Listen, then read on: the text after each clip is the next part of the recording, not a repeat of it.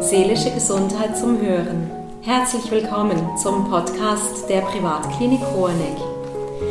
Die Geschichte der Psychiatrie ist kaum 200 Jahre alt.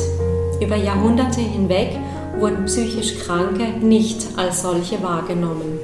Spezialisierte Einrichtungen sind erst ein Phänomen des 19. Jahrhunderts. Davor wurden die Betroffenen meist zu Hause behalten oder verstoßen. Die Geschichte der Privatklinik Hoheneck beginnt im Jahr 1880, also vor rund 140 Jahren, und darüber wollen wir heute sprechen. Mein Name ist Sabine Klaus und mit mir am Tisch sitzen Walter Denzler, Vorsitzender der Klinikleitung, der Privatklinik Hoheneck und Professor Paul Hoff. Paul Hoff bietet in der Hoheneck eine ambulante Sprechstunde an und hat sich wissenschaftlich über viele Jahre mit der Ideengeschichte der Psychiatrie und Psychotherapie befasst. Schön, dass wir heute zusammen sprechen. Walter, du bist seit fast 20 Jahren aufs engste mit der Hoheneck verbunden. Und was fasziniert dich denn, wenn du so zurückblicken Also für mich ist es einfach ein unglaublich spezieller Ort. Ich könnte sogar sagen, ein Kraftort. Und Geschichte, auch wenn es jetzt nicht 1000 Jahre sind, sondern nur gut 100, äh, die spürt man immer. Und vor allem, was mich fasziniert, ist, dass wir Hoheneck Gebäude, die Anlage genau so nutzen, wie es vor 100 Jahren angedenkt worden ist. Also wir profitieren von dem, äh, von dem Geist von der Oswald und es funktioniert heute noch. Das fasziniert mich. Mhm. Nämlich die, die Offenheit, keine Mauern, es ist Licht durchflutet und zu all dem gibt es noch eine wunderbare Aus- und Weitsicht und Fernsicht. Mhm. Mhm. Ja, also die Hoheneck wird ja von sehr vielen Menschen tatsächlich als Kraftort erlebt. Und wenn wir nun über 100 Jahre einmal zurückgehen und versuchen, das damalige Wirken der Hoheneck einzuordnen, was waren denn führende Konzepte der Psychiatrie um die Wende vom 19. zum 20. Jahrhundert, Paul? Ja, da muss man sehen, wie du schon gesagt hast, dass die Psychiatrie ja damals eine ganz, ganz junge Wissenschaft war. Entstand ja so gegen Ende des 18., Anfang des 19. Jahrhunderts und diese junge medizinische Wissenschaft, Psychiatrie, hat in dem 19. Jahrhundert, wenn man so will, ihre Positionen gesucht, ihre Eckpunkte gesucht, ihre Pfeiler eingeschlagen, wie sie sich selbst versteht, wie sie mit Patienten umgeht. Und die Spannbreite der Positionen, die im 19. Jahrhundert vertreten worden sind, die sind riesig. Sie sind auch heute noch groß, aber damals waren sie riesig. Da gab es Autoren, so zu Beginn des 19. Jahrhunderts, äh, die haben die Psychiatrie sehr philosophisch betrachtet, äh, die sogenannte romantische Psychiatrie, die haben auf die Biografie, auf die Persönlichkeit geachtet, haben dann allerdings auch gesagt, wenn jemand geisteskrank wird, wie man früher eben sagte, dann hat er eine gewisse Verantwortung dafür, weil er irgendwie falsch gelebt hat und gesellschaftlichen Normen nicht entsprochen hat. Das war so ein, ein, ein Punkt, der Anfang des 19. Jahrhunderts in psychiatrischen Lehrbüchern stand, in den ersten, die es gab. Mitte des 19. Jahrhunderts ist das Pendel dann recht umgeschwungen in die andere Richtung und die andere Richtung lautete, wir in der Psychiatrie, wenn wir ernst genommen werden wollen im Konzert der medizinischen Fächer, in der Fakultät, dann müssen wir Wissenschaft betreiben und Wissenschaft verstanden als Messung. So wie der Internist den Blutdruck misst, müssen wir auch schauen, dass wir Daten haben, dass wir Studien publizieren können, dass wir in diesem Kontext ernst genommen werden. Und gegen Ende des 19. Jahrhunderts ging das Pendel dann in die ganz extreme Richtung, in die umgekehrte wie bei den Romantikern. Es rückte jetzt plötzlich das Gehirn stark in den Vordergrund. Das hat damit zu tun, dass in der zweiten Hälfte des 19. Jahrhunderts die Naturwissenschaften einen großen Aufschwung hatten. Chemie, Physik, Biologie, all das, was wir heute in der Schule lernen, ist damals oder vieles von dem damals erfunden worden. Das hat sehr stark auf die Medizin abgefärbt und eben auch auf die Psychiatrie. Und da gab es eine Generation von Psychiatern, das war so die Zeit der Gründung von Burg-Hölzli und, und, und, und Hoheneck, die sehr stark auf das Gehirn schauten, bis hin zu der radikalen These, psychische Erkrankungen sind nichts anderes als Gehirnkrankheiten. Und zwischen diesem Extremen, die Person und ihre Lebensgeschichte einerseits und das Organ Gehirn andererseits, pendelt dieses junge Fach hin und her. Das macht es unübersichtlich, aber auch spannend und herausfordernd. Mhm, okay. Ja, dann kommen wir doch mal zurück in die Hoheneck, Walter. Das Spannungsfeld, was du jetzt beschreibst zwischen ähm, Gehirn und zwischen vielleicht sozialen Beziehungen. Was waren denn damals konkret die Hintergründe, dass die Hoheneck überhaupt gegründet worden ist?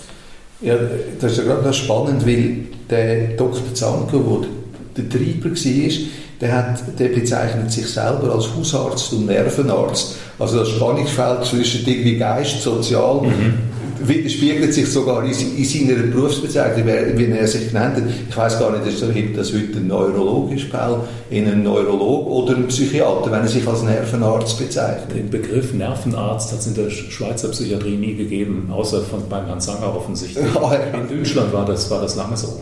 Also Neurologe oder eher Psychiater? Ja, ich zum Beispiel. Ich bin, ich bin Nervenarzt, habe den Titel, das ist übersetzt Facharzt für Psychiatrie und Neurologie. Ah, beides zusammen. Würde ich heute nie mehr zugeben. äh, aber den Begriff gab es in Deutschland lange. Und er hat dies eben durch seine Tätigkeit als Hausarzt und eben auch als Nervenarzt, hat er gespürt, dass da ein großer Bedarf ist. Äh, zunehmend merk, er schildert das als eine merkwürdige Zunahme an Fällen also da muss irgendetwas gesellschaftlich passiert sein, dass, dass da ein Boom ist und er hat sich Sorgen gemacht, dass seine Patienten nicht genügend gute Pflege bekommen oder wenn er es eingewiesen hat, jemand anders, in überfüllte Anstalten. Und ihm hat das einfach nicht gepasst und er hat sich echt äh, Gedanken gemacht, weil er ist, er ist sozial und auch religiös stark geprägt gewesen. und er hat auch immer nicht nur für der Patient selber, sondern auch für sein Umfeld, für seine Familie schon gedacht. Und er hat sich immer große Sorgen gemacht. Und darum ist dann irgendwann hat er die Idee gehabt, dass er eine Gründung von einer privaten, christlich geführten, gemeinnützigen Nervenheilanstalt gründen und wo die Leute, und das ist ihm schon von Anfang an wichtig, ist, eine liebevolle Pflege bekommen. Das ist nicht nur das rein Medizin, sondern das ganze Umfeld ist ihm äh, sehr wichtig gewesen. Und er, hat dann, er ist 1964 geboren und 1902, nachdem er doch einige Jahre Praxis hatte, hat er dann äh, angefangen, Geld zu sammeln, hat eine Broschüre veröffentlicht und ist auf den Weg gegangen, so ein Institut irgendwie zu gründen. Und äh, es ist ihm da nicht so gelungen. Er hat am Anfang sehr Mühe gehabt. Erst, als eine Spende, ein grosses Legat dazu ist, hat das Ganze Fahrt bekommen. Und dann hat er Gleichgesinnte, aber nicht aus medizinischer Kreis, einen Arzt, einen Jurist, einen Pfarrer gefunden, der mit ihm zusammen eine Art, zuerst ein Komitee, Vorgänger von einem Verein gegründet, äh, gegründet hat. Und dann hat das Ganze angefangen zu laufen und er hat können, der, die Umsetzung von diesem Gedanken machen. Also seine Sorge ist eigentlich, seine Sorge und auch sein religiöser Hintergrund sind eigentlich Treiber gewesen. Und dann hat er wie ein Start-up gegründet. Ja, genau, ich würde sagen. Ja, ein Start-up und in Zürich, ja. da gab es ja dann das Burg Hölzli, die heutige PUC, Psychiatrische Universitätsklinik. Welche Rolle spielte denn damals das ganz nahe Burg Hölzli zu Beginn des 20. Jahrhunderts, Paul? Ja, dieses Burg Hölzli ist etwas früher eröffnet worden als die Klinik Hoheneck, zehn Jahre früher, nämlich 1870. Und ähm, es hat sich recht rasch etabliert als ähm, eine zentrale Stelle für psychiatrische Forschung, für Weiterentwicklung von psychiatrischen Konzepten. Und in diesem Burg Hölzli, an dem berühmte Leute gearbeitet haben, Eugen Bleuler, auch sein Sohn Manfred Bleuler, aber der Eugen Bleuler war der bekanntere und sein Mitarbeiter C.G. Jung, den kennen international fast noch mehr Leute als den Bleuler. Dadurch wurde diese Institution Burg Hölzli relativ rasch bekannt in der Schweiz, aber auch durchaus international. Und im weiteren Verlauf ist das fast schon so eine Ikone geworden. Ich erinnere mich gut, wenn man in den USA ist und man sagt, äh, und man wird gefragt, oh, you come from Burg Hölzli dann kriegen die alle schon so leuchtende Augen und das hat natürlich Vor- und Nachteile. Die, diese Ikonisierung äh, hat ja dann auch immer was zu tun mit unkritischem Bewunderung und äh, das will man ja eigentlich nicht in der Wissenschaft haben. Was mir wichtig ist zu sagen, ist, in diesem Ort Borkölzli, in dieser psychiatrischen Uniklinik, trafen diese ganzen extremen Widersprüche, die ich eben erwähnt habe, also die Person, das Gehirn, die Gesellschaft, das traf dort zusammen. Das hatte wirklich einen Clash dort teilweise. Und Clashs können ja, wenn sie nicht destruktiv werden, auch ganz konstruktiv sein. Und ich glaube, dieses Burg-Hölzli die ersten Jahrzehnte war, bei allem, was man auch negativ sagen kann, wir kommen dann noch drauf, Versorgungssituation, aber es war auch so ein, ein, eine Brutstätte für Ideen. Man muss sich klar machen, der erste Direktor von diesem Borkölzli war ein gewisser Herr von Gudden, ein Deutscher, wie man unschwer hört, und der war eigentlich, der war Hirnanatom. Der war eigentlich kein Psychiater, schon gar kein Psychotherapeut. Der wollte im Gehirn schauen, wo sitzen diese psychischen Störungen. Und der Wechsel zwischen den Ausrichtungen der Direktoren, der war groß und bildete im Grunde genommen die Entwicklung der Psychiatrie damals ganz gut ab. Und das ist auch die Aufgabe einer Universitätsklinik, solche Konzepte zu debattieren, weiterzuentwickeln. Die für uns jetzt wichtigste Figur, äh, weil du fragst, was spielte das die Institution für eine Rolle, war zweifellos der Eugen Bleuler. Der ist deswegen so wichtig, ja, es gibt zwei Gründe. Zum einen, er hat den Begriff der Schizophrenie, darf ich mal platt sagen, erfunden das ist in der Wissenschaft nicht so ein schönes Wort mit dem Erfinden, aber es ist tatsächlich so. Er hat 1908 vorgeschlagen, diese Krankheit Schizophrenie zu nennen. Und der Begriff hat sich erstaunlich schnell weltweit verbreitet. Das gibt es nicht so oft.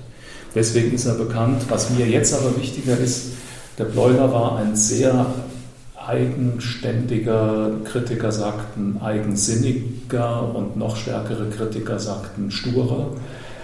Ähm, Mann und vertrat ein sehr spezielles Bild von Psychiatrie. Und er sagte, wir brauchen in der Psychiatrie verschiedene Perspektiven gleichzeitig. Für Bleuler war die, diese Hirnperspektive durchaus wichtig. Der sah sich als biologischer Psychiater. Aber derselbe Eugen Bleuler hat auch gesagt, die Person und ihre Lebensgeschichte ist wichtig. Das eine geht nicht ohne das andere. Wie ich finde, ein ausgesprochen moderner, moderner Punkt und wo der Bleuler quasi der einzige akademische Psychiater damals war, europaweit kann man fast sagen, oder jedenfalls im deutschsprachigen Raum. Er hat die Psychoanalyse von Sigmund Freud, die damals in akademischen Psychiatriekreisen total verpönt war, das war, da hat man also gar noch nicht mal drüber nachgedacht, geschweige denn sie angewandt. Bleuler hat gesagt, diese psychoanalytischen Ideen von Herrn Freud in Wien, die könnten doch auch bei unseren Schwerkranken helfen.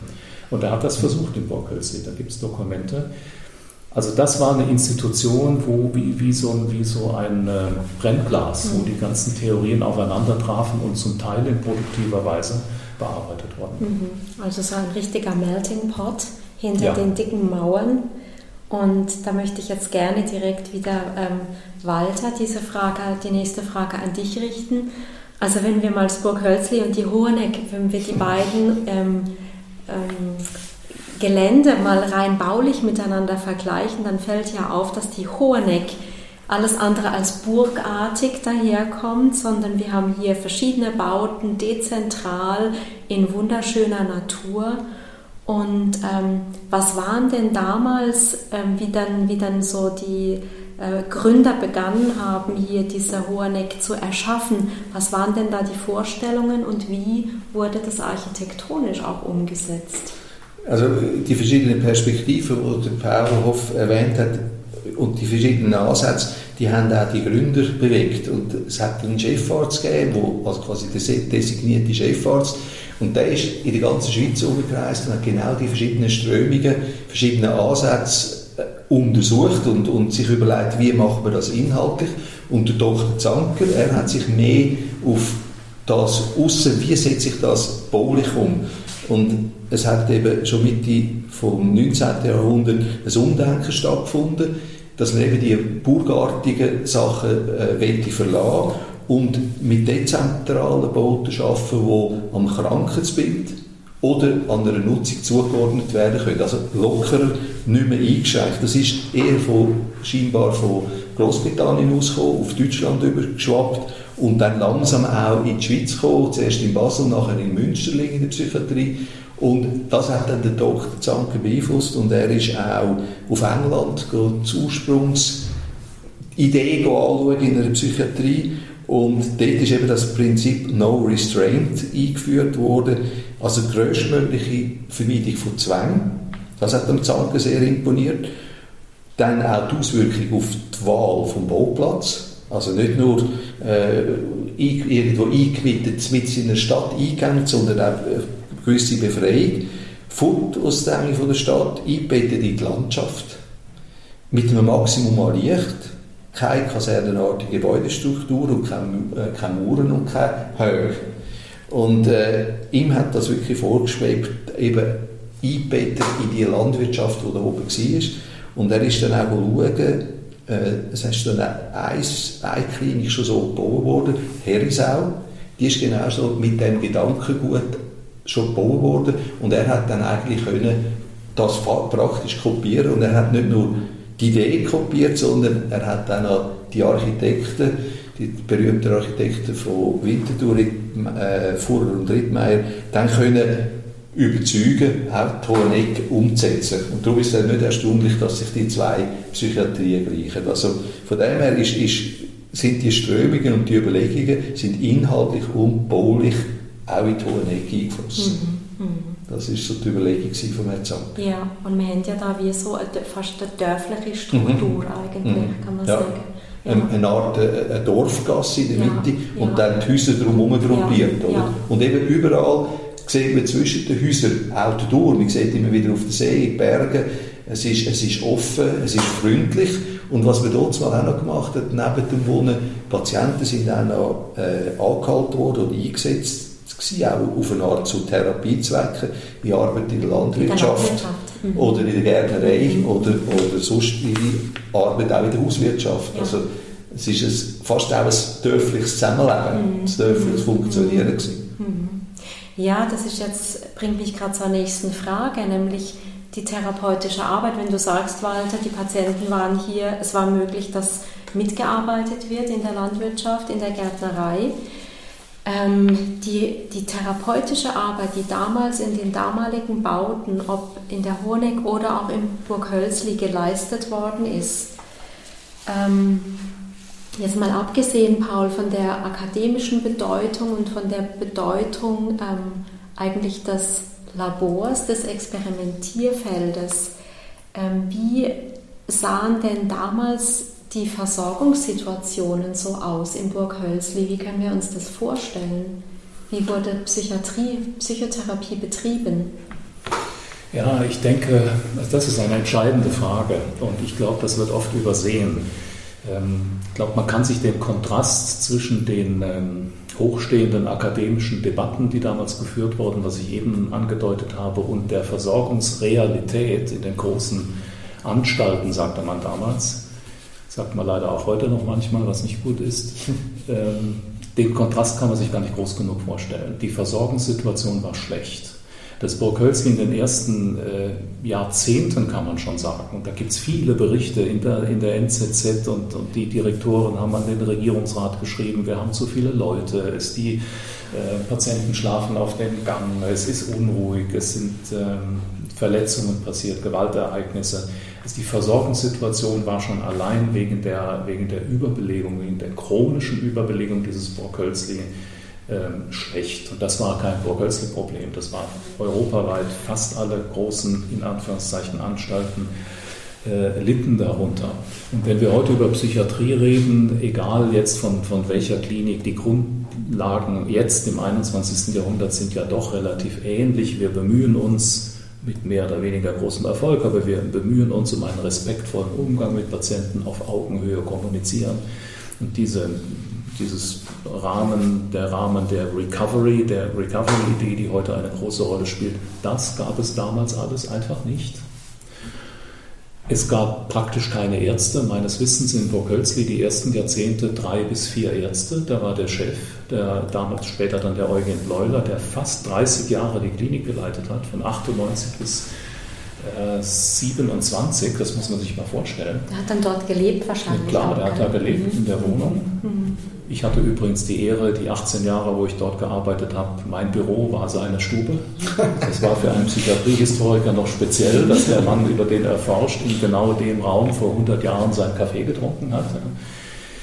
Ähm, aber eben, da war der Chef, der Bleuler, dann hat er ein oder zwei ähm, erste Ärzte, Oberärzte würden wir heute sagen, oder leitende Ärzte. Einer davon war C.G. Jung, der dann später fast berühmter wurde noch als sein, sein Chef.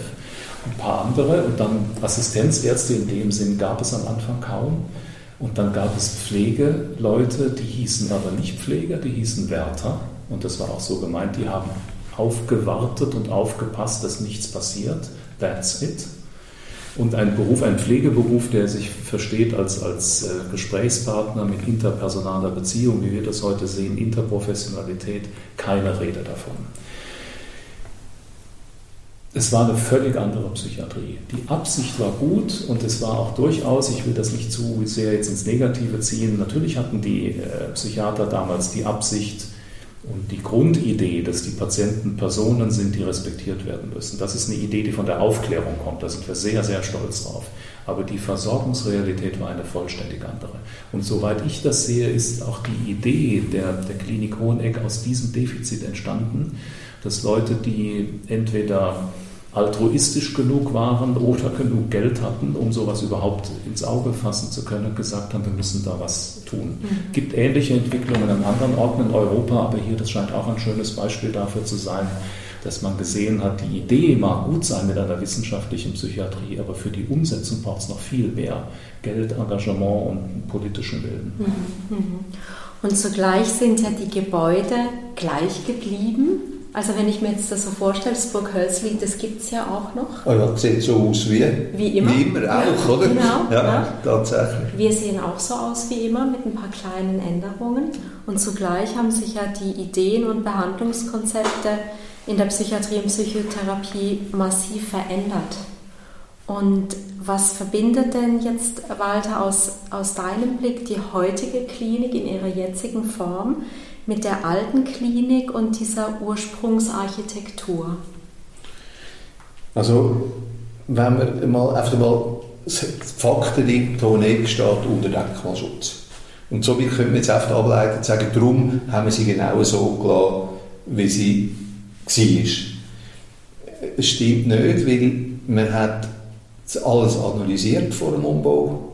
Äh, wann ist das 2008, 2010 äh, 10, wo wir angefangen haben, und haben eigentlich wie können sagen, wir erhalten nicht das Denkmal, sondern wir nehmen die schönen Bauten, die denkmalgeschützten Bauten und überführen es heute und nutzen es eben, wie ich schon gesagt habe am Anfang, genau so, weil es hat gar nicht viel geändert. Einfach, natürlich, es sind keine Zwölferzimmer mehr gewesen, sondern jetzt äh, für Halbprivat- und Privatpatienten die Zimmer und es hat ein bisschen mehr Platz. Früher hat es mal bis zu 150, 100 80 Patienten gehen, jetzt sind es noch 70. Also eine Komfortsteigerung ist offensichtlich, oder? Aber äh, es, ist, es ist wirklich einfach das Nehmen, was da war und dürfen überführen und noch gewaltig aufwerten. Und äh, es hat zuerst das Projekt gegeben, wo kein Knapp gefunden hat für die Denkmalpflege, wo wirklich äh, hat visualisiert werden und dann haben wir mit Romero und Schäfer, einem Architekturbüro aus Zürich, das spezialisiert ist auf Erhalt von denkmalgeschützten Anlagen, können renovieren, sachgerecht, außen und innen, gleichzeitig aufwerten auf den Hotelkomfort, den wir haben, vier Sterne. Und was auch noch möglich war, ist, äh, auch in Zusammenarbeit mit der Denkmalpflege, wir haben da zwei Neubauten können erstellen, die haben aber durch eine strenge Prüfung von sämtlichen Kontrollorganen, Baukommission, Baukollegium, Heimatschutz, Denkmalschutz, Parkpflegewerk, also haben ganz viele Leute mitgeredet, dass man sogar hat können die Anlage eben auch noch überführen in die heutige Zeit und aufwerten. Und, und aus meiner Sicht, äh, ich habe das dürfen begleiten, ist das sehr gut gelungen. Und, und tut eben am Alten keinen Abbruch, sondern ehrt eigentlich das Alte und ehrt eigentlich auch den Geist, wo, äh, die Absicht von äh, Professor Zanker, oder Dr. Zanker, ehrt das auch und führt es irgendwo weiter und ich, glaube inhaltlich Paul Hopf hat auch einen Einblick in unsere Arbeit. Ich glaube, auch inhaltlich ähm, können wir etwas von dem, was dort mal eben als Alternative äh, gekommen ist, können wir auch weiterführen. Oder? Das ist das, wo, wo eben Gebäude und dann doch nicht, nicht nur Gebäude, sondern auch Inhalt. Mhm. Also da ist wie eine tolle Verbindung da zwischen dem Alten oder und dem Jetzigen und dem Modernen. Mhm. Ja. Gebäudemäßig mhm. und auch inhaltlich. Inhaltlich, ja. Ja, ja. Ähm, letzte Frage an dich, Paul. Wenn wir jetzt so diesen Brückenschlag machen von der Geschichte in die Gegenwart bzw. in die Zukunft. Wir denken ja auch immer wieder Zukunft hier in der Horneck. Ähm, jetzt du als Psychiatrie-Geschichtsexperte, ist denn diese Psychiatrie-Geschichte, diese bewegte Geschichte nur in Anführungszeichen eine historische Wissenschaft? Oder wie würdest du das sehen? Hat sie auch eine Bedeutung für die heutige Weiterentwicklung der Fächer Psychiatrie und Psychotherapie? Ich kann gar nicht mehr sagen, wie oft ich im Laufe der letzten Jahrzehnte gefragt worden bin von Kolleginnen und Kollegen, Freundinnen und Freunden, warum tust du dir das an, diese ganzen alten Bücher lesen? Das ist doch Museum und das interessiert doch keinen und so. Und das ist eben total falsch. Und das sage ich jetzt nicht, um Werbung zu machen für das Fach Psychiatriegeschichte, sondern man kann wirklich gut begründen, warum, der, warum die Ideengeschichte, das sage ich immer gerne, weil es geht ja vorwiegend um die Konzepte, die dahinter stehen. Diese Ideengeschichte ist für die heutige Psychiatrie und für deren Weiterentwicklung von großer Bedeutung. Die ist alles andere als l'art pour l'art, Kunst um der Kunst willen und es ist auch keine Ikone, die man in, den, in die Vitrine stellt und dann einmal im Jahr anschaut, sondern mit dem Zeug muss man arbeiten. Warum sage ich das? Hat eigentlich zwei Gründe. Und die haben beide was mit dem Respekt vor den Patienten zu tun. Der erste Grund ist das Objekt, mit dem wir uns in der Psychiatrie befassen. Wenn ich jetzt mal die Wissenschaft Psychiatrie meine, dass das Forschungsobjekt der Psychiatrie ist überhaupt kein Objekt, sondern ist eben ein Subjekt. Das ist so eine inhärente Spannung, die unser Fach hat. Natürlich machen wir Forschung, natürlich machen wir Messungen, machen wir Statistiken, wie alle Wissenschaftler. Aber das Objekt, um das es in der Psychiatrie geht, ist die psychisch kranke Person. Und die ist eben nicht identisch mit einem äh, unbelebten Objekt oder mit einem Stern, den der Astronom untersucht. Das ist ein Unterschied. Und bei so einem komplexen Objekt, eigentlich dem komplexesten, was es überhaupt gibt, die Person, das Humanum, Conditio Humana, wenn man es hochhängen will, kann man das nennen, äh, macht es überhaupt keinen Sinn, immer wieder neu von Null anzufangen in, jedem, in jeder Generation Wissenschaftler, sondern die müssen schauen, wie haben sich die Vorgänger angenähert an dieses Thema, wo sind die Vorgänger auch gescheitert. Psychiatrie ist keineswegs nur eine Erfolgsgeschichte, ganz im Gegenteil. Es gibt derartig dunkle bis tiefschwarze, ist jetzt hier nicht Thema, aber gibt es Episoden in der Psychiatriegeschichte allein schon deswegen äh, kann man die äh, Historie nicht ignorieren. Das ist Punkt 1. Und der zweite Punkt hat auch was mit der Art zu tun, wie dieses Fach gestrickt ist, die Psychiatrie und Psychotherapie. Und zwar ist das die Nähe unseres Faches zur Gesellschaft.